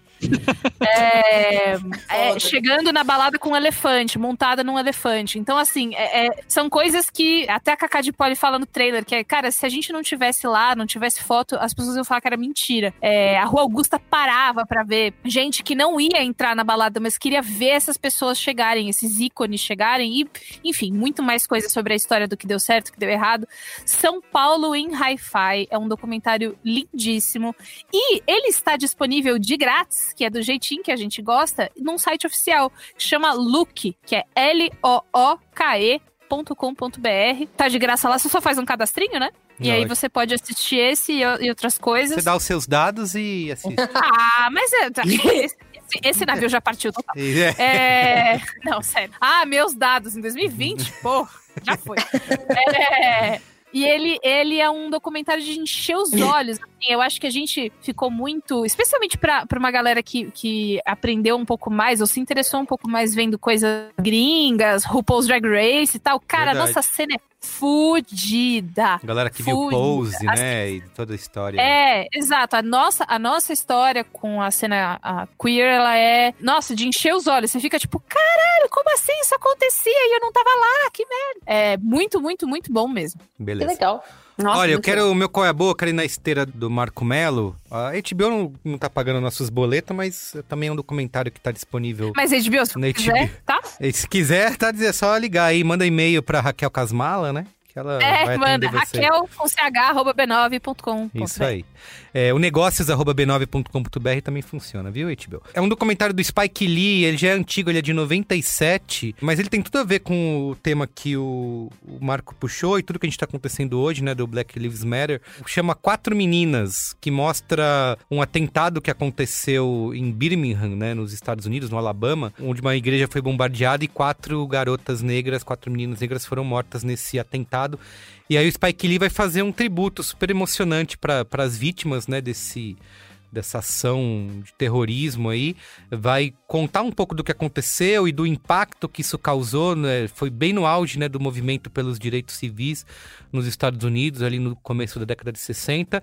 Ele mostra isso, mas também vai contar a história, né, contextualizar com a história da família dessas garotas e que, o que, que elas eram, que, como que elas estavam naquela comunidade ali. Tem algumas coisas que eu não gosto muito, que são alguns vícios do, do Spike Lee, e acho que no documentário fica, fica bem ruim, assim, que ele tem um lance de trilha sonora insistente, sabe, o tempo todo, alta. É uma, um, um lance que eu, que eu não gosto muito, mas a história é muito legal e a maneira como ele reúne esses fatos e vai intercalando com com o pano de fundo familiar dessas meninas é bem legal. E tem até uma cena, né, tem a cena famosa, né, que é do governador da, do Alabama naquela época, que é o George Wallace, e que é um vídeo que vocês já devem ter visto, tem outros documentários, que é ele falando aqui, ele falando em público, né, num discurso, é, defendendo a segregação, né, que ele fala segregação hoje, amanhã e para sempre, né? E um discurso infame, né, que ficou famoso e depois o Spike ele vai, né, anos depois desse discurso, vai entrevistar ele já bem idoso na casa dele, onde, onde vai perguntar, né, sobre isso e ele fala, ah, querendo dizer que eu eu disse por pelo Tava loucão. né, não, não era não é bem Foi eu tava, mal, tava doidão. né, não é bem tava doidão, mas é assim, ah, tava pelo populismo. Não, ele não fala usa essa palavra, mas é pelo populismo mesmo, né? Ah, tipo, era uma coisa que tava em voga, eu queria ganhar simpatia do eleitorado do Alabama, que é, é tipo, sabe o Tarantino quando ele faz no Django Livre que o personagem entra no Mississippi, que ele bota bem grandão assim, né? Mississippi na tela, porque já é pra indicar que o negócio é tenso. O Alabama é um, um lugar desse, né? Um dos lugares mais racistas dos Estados Unidos. Então, pra pegar essa simpatia desse eleitorado, ele resolveu falar isso porque achou que ia ganhar voto, ia ser popular. E aí ele faz uma das coisas que é piada, né? Hoje, que a gente é, usa isso bastante pra tirar sarro, que ele fala, não, não era bem assim, vejam só, até o meu melhor, gosto dos negros, tem até amigos que são, e ele chama um cara lá, vem aqui, ô, ô, fulano, e mostra É, ele na... legal. É, e ele faz isso umas três vezes. Olha só, vem aqui, ó, vem aqui, fica aqui do meu lado. Aí o cara super sem graça, sabe? Fica do lado assim, parado, olhando É, pra a câmera. gente não é mais amigo a partir de hoje, né? É, é isso. Caralho. Então, Aí enfim. começa o roteiro de corra, né? É, pode, poderia, poderia. Enfim, tá lá no HBO Go, Four Little Girls, quatro meninas, procura lá. Documentário do Spike Lee, que aliás foi indicado até em 98, um dos indicados pro Oscar de melhor documentário. Assiste lá. Vai lá, Ana, finaliza aí. É, eu tenho dois coia boa hoje. Um é um coia boa que é pra puxar a sardinha aí pro meu lado, pra minha brasa, né? Que é a estreia do meu podcast. O meu Olha, podcast finalmente. Finalmente, esse projeto saiu do papel. Tem esse infame nome aí que me rendeu uma participação meio truncada no, Na Copa na, de Buzzwords. no- na Copa de Buzzwords do Braincast. Você quis manchar a Copa. Você não venha com essa não de de santinha aqui agora pra cima de nós, não. Você não é Ana Freitas. Você não vem com esse arzinho, essa vozinha, não querer ganhar aqui na. Deixa eu, na- falar, deixa eu falar do meu podcast. Tá silenciando, Marco, tá Tá silenciando. silenciando. A Fisher Tá Price vai estar investigando. O, o Marco, ele tá parecendo um senhor que esqueceu as palavras, ele tava só com o dedo em risco, É. assim. Fico- Você! fico Ah, eu. Eu só acho engraçado que. É. É, como eu ia dizendo, né? Antes da- da- do Marco Melo se exaltar, eu, meu podcast se chama, se chama Esquisito é o Novo Normal. Uh. Quando eu tive a ideia do podcast, sentei com dois amigos e falei assim: "Ô, e se a gente fizesse tipo, uma parada que falasse das coisas muito bizarras que estão acontecendo no mundo, meio as coisas que são muito Black Mirror, assim, e comentasse como elas estão impactando nossa vida. E é um pouco isso que a gente tentou fazer. Então a gente fala sobre futuro, muito futuro do trabalho e a, a- a relação de morte com tecnologia e outros temas muito legais. Eu espero que vocês gostem. Para ouvir podcast, você tem que baixar um aplicativo que chama Orelo, que tem na sua loja de aplicativos, e você pode escutar lá, ele dá para escutar em lugar outro nenhum. O que é ruim por um lado, por outro é bom, porque a Orelo paga a gente por play, então tem todo um contrato exclusivo. É, dê dinheiro para o criador. de dinheiro para o criador. E continua aqui no Braincast enquanto Carlos Merigo e Beatriz Fioroto me acolherem. Espero que seja por muito tempo. Sempre. Tá com essas atitudezinhas aí. Melo. Contados, viu? Eu tô Tá de olho em você. Eu tô tá de olho em você, Ana Freitas. Eu tô de olho em você. Enquanto você não for cancelada. A polícia tá de olho em você você. tá convidado. Não tenho medo de você, não, Marco. Então, o segundo- Pesado o negócio aqui. Gente, estamos com convidado, pessoal. o meu- Pessoal. o meu segundo qual é a boa é uma matéria da Piauí que saiu essa semana, não sei que é essa semana, mas saiu no dia 5 de agosto, que se chama Vou Intervir, e é um relato de insider information do dia Assustador. assustador do dia que o Bolsonaro decidiu, ele decidiu que ele ia mandar as tropas para fechar a STF. Foi dissuadido pelo general Heleno. Nossa, Falou, é. imagina isso, sim, né? Você Quem diria ser dissuadido Que a mão general. da consciência Gente. seria General Heleno, né? Mas foi O general- encorajado por um outro general lá. Foi, o general Heleno, então, falou pra ele, não faça isso, vou soltar uma nota dura. E deu aquela nota que foi uma puta de uma... Que ele falou que várias fitas, que ninguém gostou, várias notas de repúdio, os caralho. Mas esse, esse é um relato muito chocante, que é muito... Espanta muito, mas ao mesmo não espanta. De que, assim, houve um momento muito recente da história desse país em que o presidente estava absolutamente disposto a mandar tropas do exército fecharem o STF. E assim seria se não houvesse alguém lá que tivesse conseguido dissuadir ele. Ele já tinha meio que falado, é isso, vou fechar. Eu acho que é importante ler, porque dá muito tom de quem... Assim, a gente já sabe, né, o cenário que a gente tá e tal, mas acho que ajuda a gente a entender o risco que a gente tá É. e quem esse cara é e tudo mais. Eu No só, fundo, nós estamos no buraco, né? isso, eu, Confundo, tamo no- Exatamente. eu só queria dizer que, usando aquela velha expressão, né? Se fosse um político de outro partido, Ana Freitas, Nossa, país Isso aí já tava no plantão da Globo, William Bonner Como? descabelado, É. saindo de casa pra. Mas como não é, então tá, tá lá. Então, isso. Tá uma Mais um matéria lá, um link na internet e ninguém se importa além Mais da uma gente, né? quarta-feira. Isso, É isso. infelizmente. Bom, é isso? É É isso. Obrigado, Pessoal, viu, bem. gente? Muito bom estar com Obrigada, Fê, vocês. por ter vindo. Legal. Ai, obrigada a vocês por me convidarem. Volte mais vezes. Valeu. Volto sim, adorei.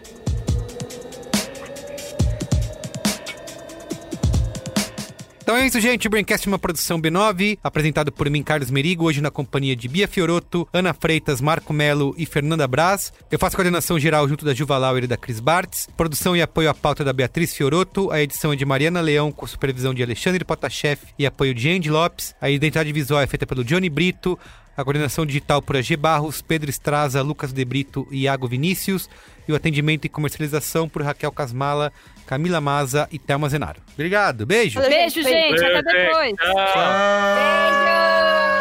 Beijo!